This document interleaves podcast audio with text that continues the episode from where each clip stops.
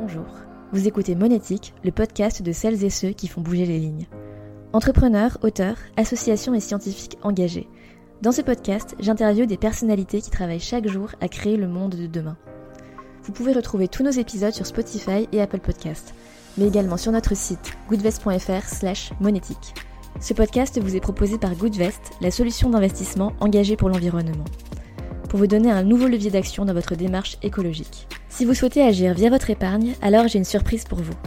Nos auditeurs et auditrices bénéficient de 3 mois de frais offerts sur leur placement responsable, simplement en utilisant le code monétique sur notre site goodvest.fr. Et maintenant, place à l'épisode. Bonjour et bienvenue dans ce nouvel épisode de Monétique. Aujourd'hui, j'ai eu le plaisir de recevoir Marie Viard, la fondatrice de Minuit sur Terre. Marie a fondé Minuit sur Terre en 2017 et c'était la première marque française de chaussures véganes. Sans cuir et sans reproche, c'est leur slogan. Donc vous l'avez compris, ce sont des chaussures qui ne contiennent aucune matière d'origine animale. Et Marie a véritablement été l'une des pionnières à s'attaquer à ce sujet-là. Moi je connais très bien Marie car c'est une ancienne camarade de promo et aussi une amie, donc j'ai été vraiment ravie de pouvoir l'interviewer aujourd'hui dans cet épisode. J'espère qu'il vous plaira autant qu'à moi. Bonjour à toutes et à tous et bienvenue dans ce nouvel épisode de Monétique. Aujourd'hui, on accueille Marie Viard, la fondatrice de Minus sur Terre. Bonjour Marie. Bonjour. Donc Marie, comme je viens de le dire, tu es la fondatrice de Minus sur Terre, une marque euh, à l'origine de chaussures, mais aujourd'hui de beaucoup plus, qui ont la particularité d'être sans matière animale. La première question que j'aimerais te poser pour cet épisode et que je pose à tous les invités qui passent par là, c'est quel a été ton parcours? Comment est-ce que tu en es venu à créer cette marque? Alors, j'ai eu un parcours euh, assez classique, entre guillemets. Euh, après une année de prépa, j'ai intégré Sciences Po parce que je ne savais pas vraiment quoi faire et je me suis dit que ça me laisserait euh, 5 ans de plus pour réfléchir euh, en m'offrant une formation un peu diverse et variée. Et au bout de 3 ans de Sciences Po, je me suis rendu compte que ça me plaisait pas énormément et que j'avais plutôt envie de m'orienter vers le secteur du marketing. Donc, je suis partie un an faire des stages pendant une année de césure. Donc j'ai bossé euh, dans la mode, euh, dans la lingerie précisément, dans le marketing. Et quand je suis revenue, je me suis dit, mais c'est vraiment chouette, c'est ce que je veux faire. Et donc j'ai intégré le master gestion des entreprises à Sciences Po. Et en fait, euh, en dernière année, euh, c'était pas du tout un plan de carrière ni quelque chose que j'avais envisagé. J'ai eu cette idée qui m'est un peu tombée dessus parce que je suis végane depuis, ça va faire 10 ans maintenant, donc ça fait, ça fait un bail.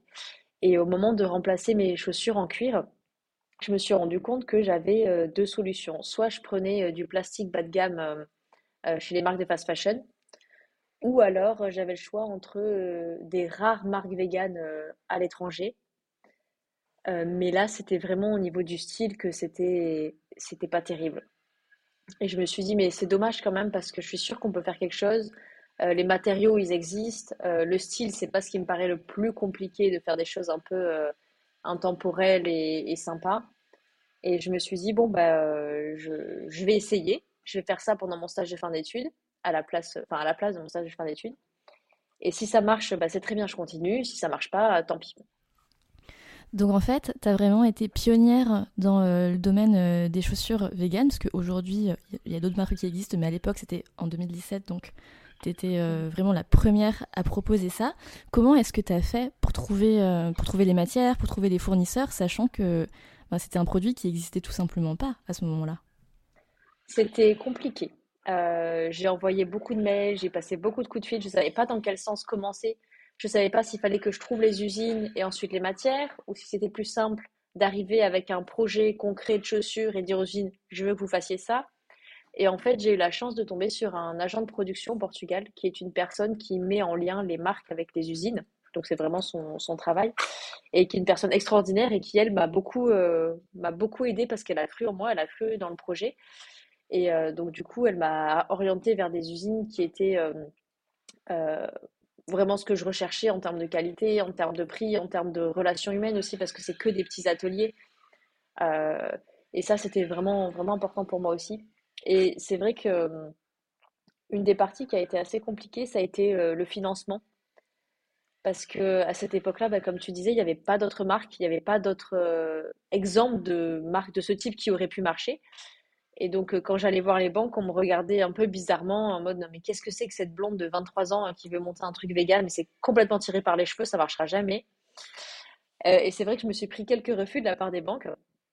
Ça, c'est le, le mauvais côté d'être, d'arriver avant tout le monde. Le bon côté, c'est que maintenant, on a une espèce de crédibilité qui est apportée par cette ancienneté et les gens savent qu'on l'a fait vraiment par conviction éthique et pas, pas par opportunisme parce que c'est un secteur tendance qui marche bien. Oui, parce que, euh, spoiler alerte pour les personnes qui nous écoutent, euh, non seulement Minuit sur Terre a marché, mais euh, ça a même, on peut le dire, très bien marché. Est-ce que tu peux nous en dire plus pour les personnes qui ne sont pas familières avec le produit sur bah, les matières que tu utilises? Si elles ne sont pas à base de cuir, si elles ne sont pas en plastique bas de gamme non plus, les chaussures sont faites à partir de quoi? Alors, on a beaucoup de matières qu'on utilise.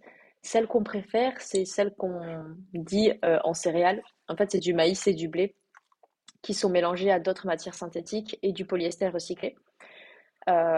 Aujourd'hui, il n'existe pas de matière 100% végétale qui ressemble à du cuir. On a des alternatives, par exemple en coton recyclé, etc., qui là sont 100% végétales, mais bon, ça a un aspect toile, du coup, un aspect coton classique.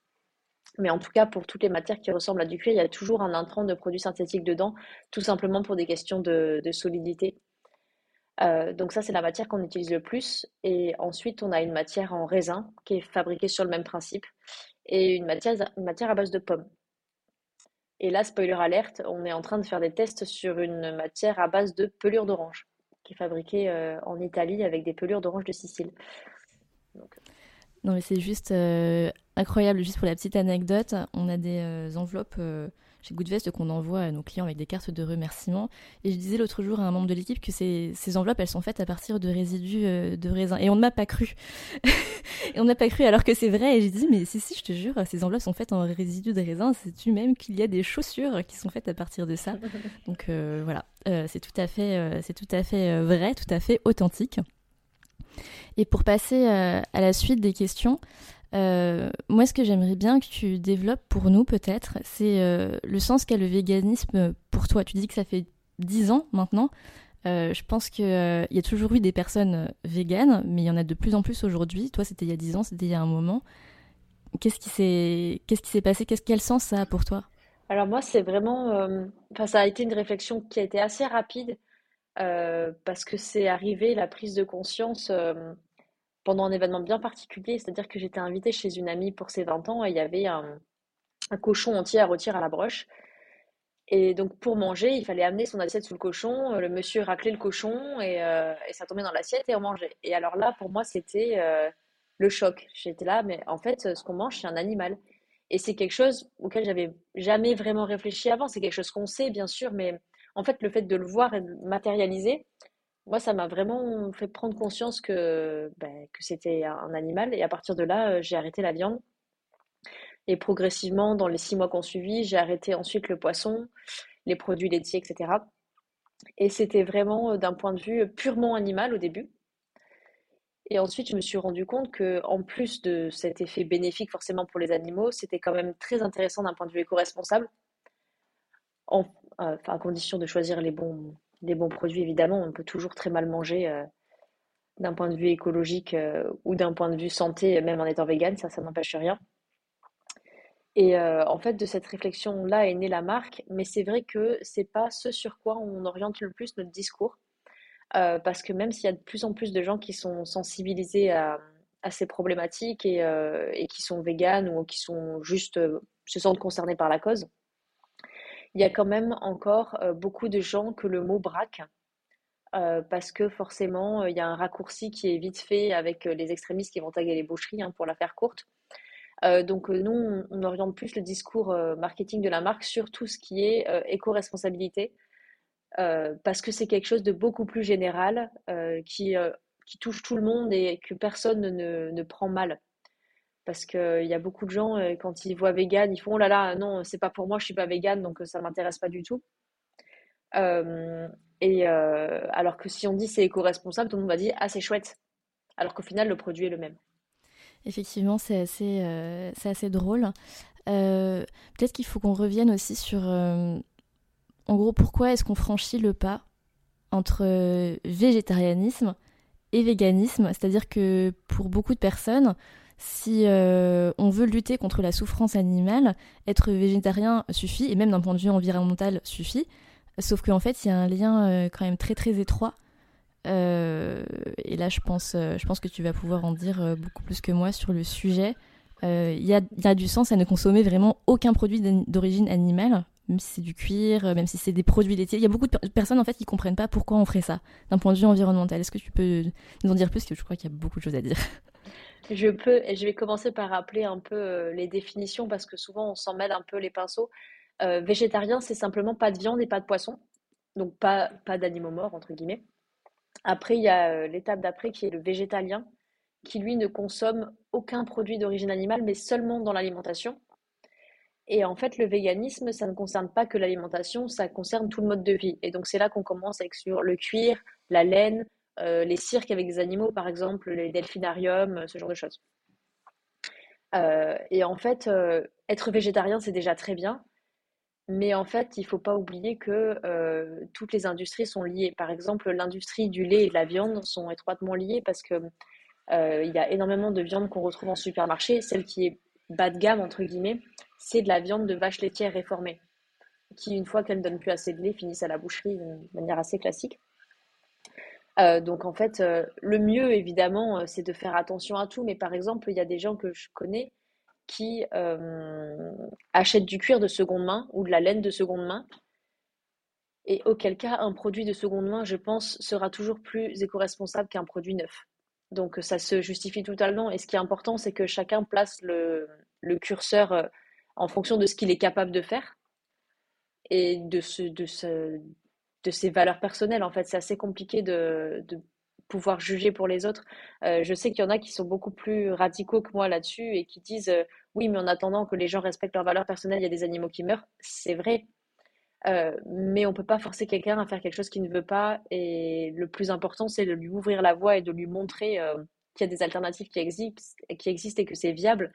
Et à partir de là, il fera son cheminement tel qu'il le veut. Mais en tout cas, moi, je pars du principe que agresser les gens, c'est contre-productif. Donc au final, autant euh, ouvrir des portes, euh, mettre des petites idées en tête, expliquer les choses. Et c'est en général le, plus important. Je suis 100% d'accord avec ta vision des choses. J'aimerais bien qu'on en discute d'ailleurs parce que que ce soit à propos du véganisme, du végétarianisme ou je vais dire, je vais donner un autre exemple au hasard du zéro déchet par exemple. On a souvent cette image des personnes qui sont très engagées hein, dans une cause et qui vont être moralisatrices. Voilà, c'est l'image euh, voilà, un peu générale qu'on a des personnes véganes, des personnes qui sont très engagées pour l'environnement. Euh, bah, clairement, tu n'es pas du tout, euh, tu n'es pas du tout comme ça. Tu as une vision beaucoup plus pragmatique. En tout cas, moi, c'est le ressenti que j'ai. Mais d'un point de vue personnel, est-ce que tu as traversé cette phase ou parce que tu avais eu cette réalisation sur la cause animale, sur l'environnement, tu avais envie de convertir tout ton entourage au point euh, de pouvoir paraître moralisatrice ou t'as juste jamais été comme ça? Euh, Je pense que c'est quelque chose qui arrive beaucoup au début parce que c'est nouveau, on a envie de partager, d'expliquer pourquoi on fait les choses. Euh, moi, j'ai jamais été trop dans cette volonté de convaincre les autres parce que je me suis vite rendu compte que c'était épuisant. Euh, et en fait, je suis assez discrète sur ces sujets-là. Bon, le fait est que compte tenu de mon travail, dès qu'on me demande qu'est-ce que tu fais, finalement, ça revient toujours sur la table. Euh, mais moi, j'essaie d'en parler le moins possible parce que, en fait, on a l'impression, dans l'idée générale, que quand on est face à un vegan, il va absolument nous embêter et essayer de nous convaincre. Mais moi, c'est l'inverse. C'est extrêmement fatigant. Dès que je le dis, c'est alors, moi, je consomme pas beaucoup de viande et je chez le boucher. Euh, mais et en fait, c'est moi qui me fais agresser de l'autre côté. Alors que j'ai juste rien demandé et que j'ai pas forcément envie d'en parler parce qu'on me sort euh, Ah, mais le lion il mange la gazelle et euh, les carottes elles souffrent quand on les mange. Et, en fait, c'est fatigant au bout d'un moment d'entendre tout ça quand on, rencontre de nouvelles personnes parce que au début on se prête au jeu, on a les arguments, on répond, on essaie d'avoir un débat sensé, mais en fait on se rend compte que il y a deux types de personnes. Il y a ceux qui vont écouter ces arguments-là, mais en général, ils sont pas trop. Euh, c'est pas ceux qui vont être le plus embêtants. Et la plupart des gens, en fait, ils ont des idées bien fixées et, quoi qu'on dise, euh, ils trouveront toujours quelque chose à redire. Donc, euh, se lancer dans le débat alors qu'on sait que c'est sans fin et qu'on va juste s'épuiser face à des murs, des fois, j'ai juste pas le courage, quoi. Donc je change de sujet et puis voilà. Bah, je comprends. Et d'autant plus que finalement, par ton métier, par la marque, l'entreprise que tu as créée, tu as trouvé un moyen euh, probablement beaucoup plus euh, efficace de, euh, ben, de lutter contre la souffrance animale, puisque comme tu le disais tout à l'heure, votre argument principal de vente, finalement, c'est pas le côté vegan, c'est autre chose. tu crées des collections qui sont ultra désirables. Donc moi je trouve que c'est un moyen comme un autre finalement de persuader et qui peut-être fonctionne mieux que n'importe quel euh, discours. Ça c'est sûr et euh, c'est comme ça que je le prends aussi. Euh, on a toujours eu une volonté très pédagogue d'expliquer pourquoi on fait les choses. Et en fait, pour beaucoup de gens, c'est plus facile d'acheter un produit chez nous que d'arrêter la viande parce que ça ne change pas les habitudes. Et quand on a l'habitude de faire ses courses d'une façon, d'avoir ses plats qu'on fait tout le temps les mêmes parce que c'est facile, euh, changer ces habitudes-là, ces habitudes-là, ça peut être euh, compliqué et loin à mettre en place. Alors que acheter une paire de chaussures qui n'est pas en cuir, euh, finalement, l'acte d'achat, c'est le même et ça ne change pas la vie des gens. Et c'est pour ça que on a à peine 10% de nos clients qui sont véganes. après, il y en a une grosse partie qui sont sensibles à cette cause-là, etc., évidemment. Mais la majorité sont des gens simplement concernés par l'éco-responsabilité. Donc ça, c'est important aussi de montrer que on a commencé avec des gens véganes, parce que c'est cette cible-là que je suis allée chercher en premier, forcément, ça paraissait logique. Mais ensuite, on a vraiment ouvert et c'est déjà c'est ce, qui a fait que ça a fonctionné, parce que si on s'était concentré que sur les clients véganes, euh, serait vite périclité. Et puis, c'est aussi ce qui fait qu'on n'est pas catalogué comme une marque végane ultra engagée. Il y a parfois des gens qui nous reprochent de pas aller assez loin, d'être trop tolérant dans nos propos, etc. Et ce que j'ai envie de leur répondre à chaque fois, c'est que, en fait, pour nous, ce qui est important, c'est qu'on vende. Euh, et c'est qu'on convainque des gens qui ne sont pas véganes d'acheter. Et si cette méthode plus douce fonctionne, et eh ben c'est celle qu'on va employer. Même si euh, moi, parfois, euh, je vais plus loin que ce qu'on dit d'un point de vue personnel, je sais que ça sert à rien d'essayer de forcer les gens à être comme moi, vu que ça ne marche pas du tout. Au final, je pense qu'il y a beaucoup de personnes qui associent le geste éco-responsable générer moins de déchets, manger moins de viande, voyager moins, à une sorte de punition, ou en tout cas une privation. Et c'est pour ça que je trouve génial ce que tu as fait avec euh, ta marque, parce que comme tu disais, ben, dans le pire des cas, si la personne achète une, une paire de chaussures véganes, ça change rien pour elle. Et dans le meilleur, ça lui fait, ça lui fait juste plaisir, en fait. Donc je pense que tu obtiens effectivement beaucoup plus de résultats euh, de cette manière-là.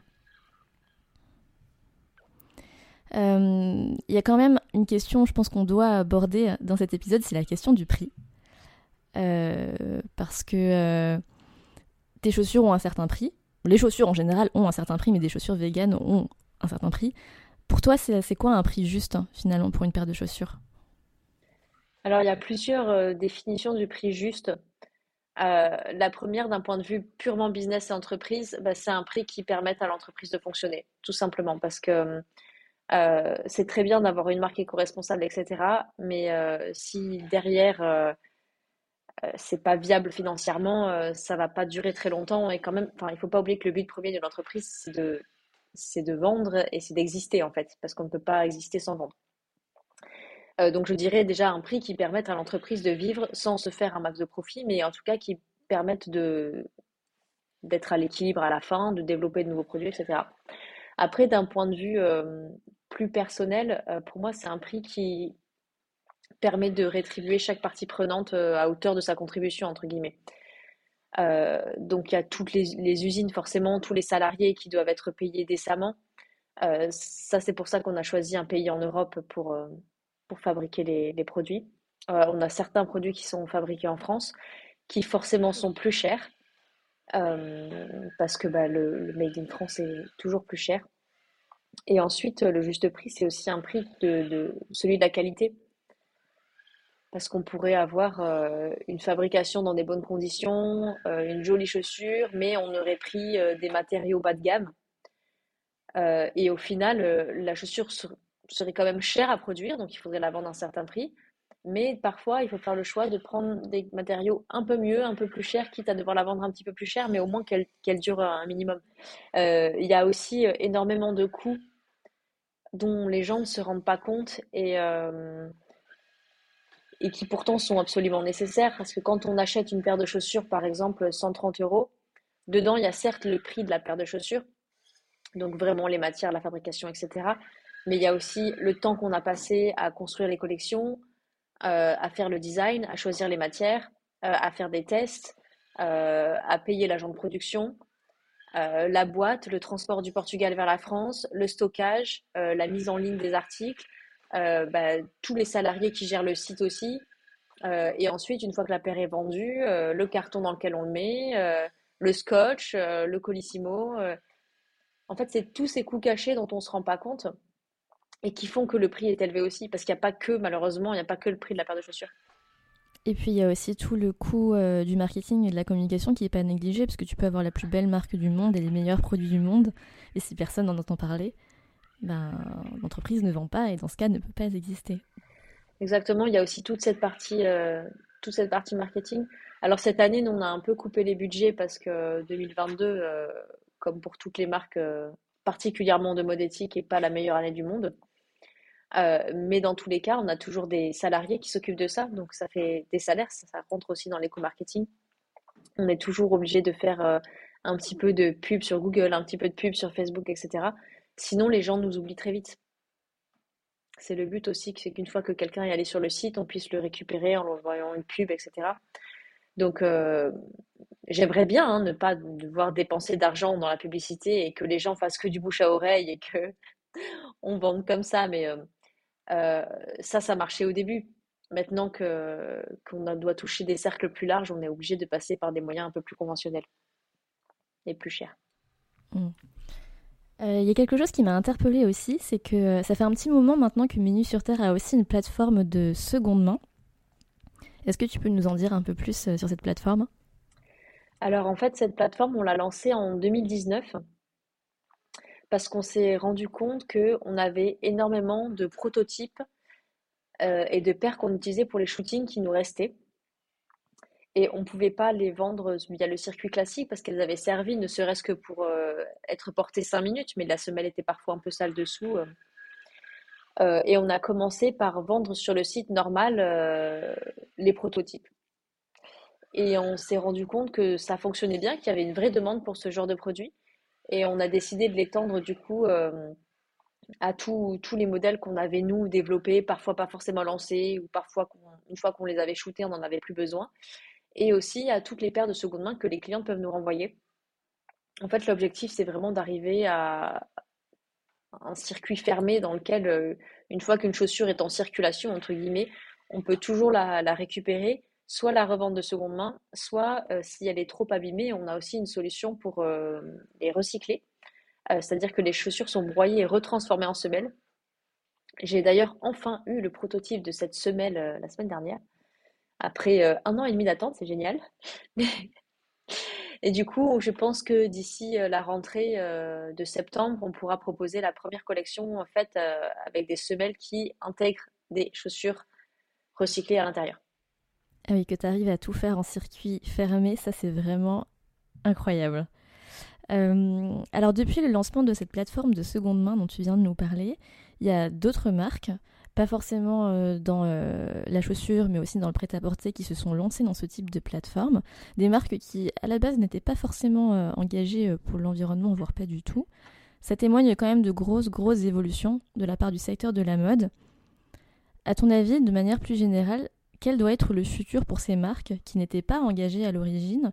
Comment est-ce qu'elles doivent pivoter, s'adapter euh, aux enjeux environnementaux, sachant qu'à la, la, base, ce n'est pas, ben, ce n'est pas leur proposition de valeur? C'est compliqué pour une marque traditionnelle euh, style fast fashion parce que en général, ces marques-là, euh, leur raison d'exister, c'est les gens qui veulent acheter pas cher.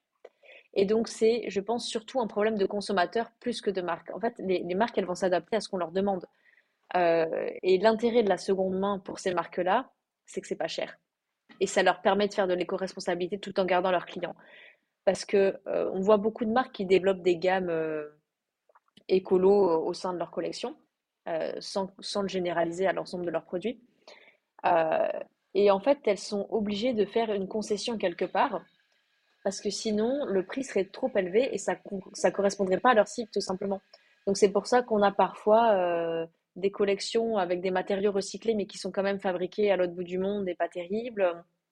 Et c'est c'est un petit pas pour ces marques-là. Euh, je ne sais pas si ça fonctionne honnêtement. C'est assez compliqué. Je pense qu'ils ne partagent pas trop leurs chiffres. Mais euh, pour moi, plus qu'un problème de, de marque, c'est un problème de consommateur. Et tant que les gens ne sont pas prêts à acheter moins, un peu plus cher, voire carrément plus cher, euh, il n'y aura pas de grande transformation au niveau, au niveau du secteur. Mais déjà, je trouve qu'il y a eu des changements. Donc, ça veut dire qu'il y a quand même des gens qui se rendent compte que si on veut quelque chose écolo et de qualité, eh ben, il faut mettre le prix et il faut peut-être acheter un seul t-shirt au lieu de cinq et, moins, euh, moins être dans la surconsommation. Je pense que c'est surtout, euh, surtout ce problème-là. Et si les marques en sont arrivées à sortir parfois une collection par semaine, ben, c'est parce que c'est ce qui fonctionne. Et c'est ce dont les gens ont envie. Et donc, en fait, il faudrait reprogrammer les gens. Euh. Et c'est compliqué parce que c'est quelque chose qui va de pair euh, avec l'évolution de la société et, on ne peut pas demander aux marques euh, de tout porter toutes seules. Donc, il doit y avoir, je pense qu'en en combinant à la fois une meilleure éducation des gens sur ces sujets-là, des aides gouvernementales pour faire ce genre de produits et en fait un vrai, un vrai effort des marques, c'est la seule façon dont ça peut, dont ça peut fonctionner. Mais on ne peut pas imaginer que seule une des trois parties fasse quelque chose et que ça, que ça tourne. Effectivement, je pense que comme pour la plupart des sujets qui touchent à l'environnement, il faut qu'on avance euh, de concert pour ralentir le rythme effréné de la mode qu'on connaît depuis quelques, bah, quelques décennies maintenant. Euh, alors on est, on est sur le podcast de Good Vest quand même, donc il y, a deux sujets très Good Vest que j'ai envie d'aborder avec toi. Le premier c'est celui de la transparence et le deuxième c'est celui de l'investissement. Donc si c'est ok pour toi, on va commencer avec celui de la transparence. Il y a, comme on le disait à plusieurs reprises euh, pendant cet enregistrement, depuis la création de Mini sur Terre, il y a d'autres marques de chaussures véganes qui euh, se sont lancées et plein de marketing sur le prêt-à-porter. moi souvent quand je tombe sur ces marques, je suis un peu intriguée euh, par certains euh, discours. J'ai déjà vu passer euh, des chaussures en 100% raisin, des choses un peu bizarres comme ça. il me semble que chez Mini sur Terre, vous essayez d'avoir une, approche très très transparente sur vos matières. Mais comment est-ce que toi tu fais pour trouver un juste équilibre entre voilà ce discours transparent, authentique, détaillé, tout en restant, bah, tout en restant marketing en fait, surtout dans un contexte où maintenant il y a de la concurrence? C'est un équilibre assez compliqué à trouver parce qu'il faut réussir à interpeller les gens. Et dans ce cas-là, euh, quand euh, quelqu'un va écrire des chaussures 100% raisin, forcément, ça va interpeller les gens. Mais ce qui est important pour moi derrière, c'est que, ok, ça c'est la phrase d'accroche. À la limite, ça, se, justifie. Mais par contre, derrière, il faut que si la personne, elle pose la question, il faut qu'elle ait une vraie réponse et pas euh, quelque chose de vague ou de flou. Euh, et que surtout sur chaque fiche produit, pour moi ça c'est le plus important, il y a la compo détaillée au pourcentage près. Et hum, nous c'est ce qu'on fait en tout cas. Là on a lancé une nouvelle campagne de pub inspirée un peu de Magritte où on a mis une chaussure et on a écrit euh, ceci est du raisin, euh, ceci est une pomme, etc. Et on trouvait ça assez, assez sympa pour interpeller les gens.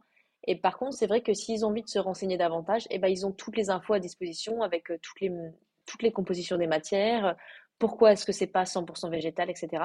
Et en fait, c'est hyper important pour moi que les gens aient accès à cette information-là euh, quand ils cherchent, euh, ce qui n'est pas le cas de, toutes les marques, malheureusement. Euh, mais nous, en tout cas, c'est quelque chose qui nous tient à cœur. Et moi, je me verrais pas. Enfin, j'ai du mal avec le mensonge en règle générale. Et je pense que j'aurais du mal à me regarder dans le miroir si j'écrivais sur mon site chaussures 100% raisin et qu'il n'y avait pas d'autres infos. Mais après, si ça ne dérange pas certaines personnes, tant mieux. Hein, je pense que les gens sont quand même euh, assez intelligents pour savoir que c'est difficilement vrai, euh, même si c'est arrivé que ça nous porte préjudice, parce qu'on nous a déjà dit euh, Ah, mais telle marque, elle a, ses chaussures, elles sont 100% raisin, pourquoi les vôtres, il n'y a que 30% de raisin dedans? Et là, qu'est-ce qu'on fait? On leur dit Non, mais c'est juste qu'il ment. Ou alors, enfin, c'est assez. bon, on a été un peu obligé de botter en, en touche parce qu'on ne peut pas dire Ah, mais l'autre marque, elle ment, en fait, tout simplement. Euh, mais c'est vrai que des fois, on a très envie quand même. Oui, je comprends. Mais il faut rester euh, élégant et c'est tout à votre honneur. Donc le deuxième sujet que je voulais voir avec toi, c'était euh, bah, du coup un sujet un peu plus personnel. Si c'est ok pour toi, c'est le sujet des investissements. Marie, est-ce que tu as des investissements? J'ai une maison. c'est un investissement. C'est un investissement immobilier, c'est la maison que tu habites, mais il me semble que tu as aussi d'autres... Oui. oui. Et j'ai des bureaux aussi qu'on a, qu'on a pris pour la boîte. Et c'est tout. Enfin, c'est déjà pas mal, hein, cela dit, mais... Euh. Mais en fait, comme euh, en tant que chef d'entreprise, j'ai pas du tout de retraite. Et donc, euh, vu la situation actuelle, ou de toute façon, je doute qu'on ait une retraite quand on aura 60 ans, je me suis dit que c'était pas plus mal d'investir dans l'immobilier et que bah, ce serait ma retraite tout simplement quand j'arrêterai de travailler, si ce jour arrive. Effectivement, ce sont de bons, de bons investissements en période d'incertitude. On arrive bientôt à la fin de cet épisode. Moi, ce que j'aimerais bien que tu nous dises, euh, c'est que tu, nous parles de manière un peu générale de ton expérience avec l'entrepreneuriat, parce que je pense que ça t'a apporté beaucoup de choses, que ce soit d'un point de vue professionnel, d'un point de vue personnel. Est-ce que euh, voilà, est-ce que tu as envie de partager des choses avec nous sur ce sujet? Euh, Je dirais pour résumer que c'est une belle aventure. Et moi, ça m'a appris beaucoup de choses sur le point personnel et notamment au niveau de la gestion du stress. J'étais quelqu'un de extrêmement stressé ne serait-ce que pour les examens. Enfin, je me souviens du bac, euh, j'étais dans un état pas possible. Et en fait, euh, le fait d'avoir régulièrement des problèmes, parce que bon, tout n'est pas toujours tout rose. Au début, je prenais le moindre petit truc tellement à cœur que ça me faisait des nœuds dans l'estomac. Alors que maintenant, euh, tout me glisse dessus. Je suis d'une zénitude impressionnante. Mais c'est vraiment super parce que ça, me, ça me permet en fait d'avoir une vie beaucoup plus apaisée euh, bon, après, je pense que le cadre de travail, il joue beaucoup aussi. Euh, parce que quand j'étais euh, encore en ville, j'étais beaucoup plus stressée. J'étais même carrément énervée parfois contre les gens. Et le fait d'avoir pu déménager à la campagne, et ça encore, c'est un des autres avantages de l'entrepreneuriat, c'est de pouvoir gérer son temps, et notamment son temps de télétravail comme on veut. Et en fait, j'ai vraiment choisi le cadre de vie qui me convenait et qui me permet aussi d'être plus, euh, plus, plus apaisée et plus concentrée dans mon travail ensuite aussi, parce que je ne suis pas perturbée par, euh, par, des, par des parasites de l'esprit. Merci, en tout cas, je voulais vraiment qu'on aborde euh, cette question. J'avoue que j'ai été étonnée par la réponse, parce que je crois que c'est pas très souvent qu'on entend un entrepreneur ou une entrepreneuse dire l'entrepreneuriat m'a apaisé et m'a permis d'être moins stressée, donc je trouve ça juste euh, extraordinaire.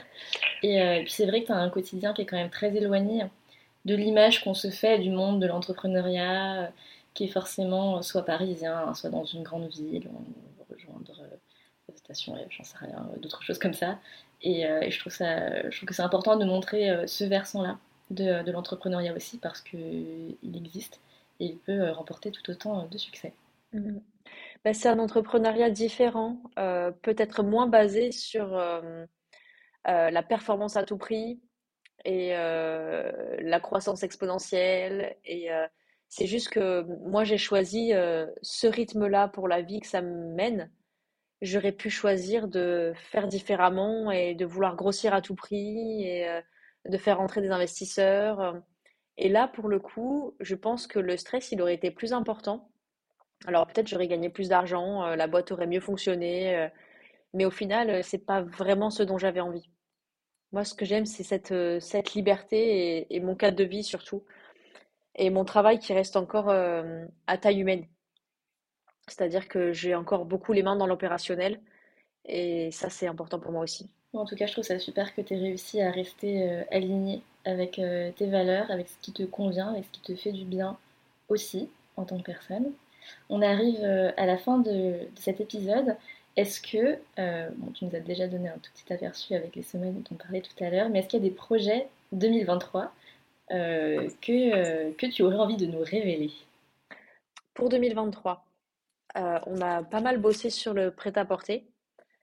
et donc, on a de nouvelles vestes qui arrivent au printemps.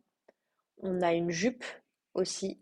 et on aura des manteaux l'hiver prochain. Tout ça euh, dans des matières alternatives au cuir.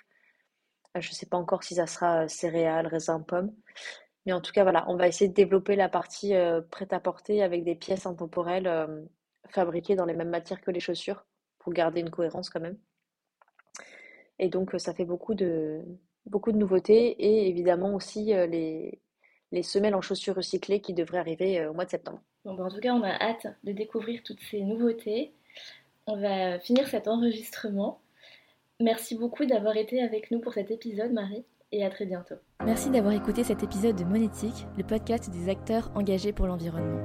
Vous pouvez retrouver tous nos anciens épisodes sur goodvest.fr slash monétique, mais aussi sur Spotify et Apple Podcast. Si l'épisode vous a plu, alors n'hésitez pas à le noter 5 étoiles. Bonne journée à toutes et à tous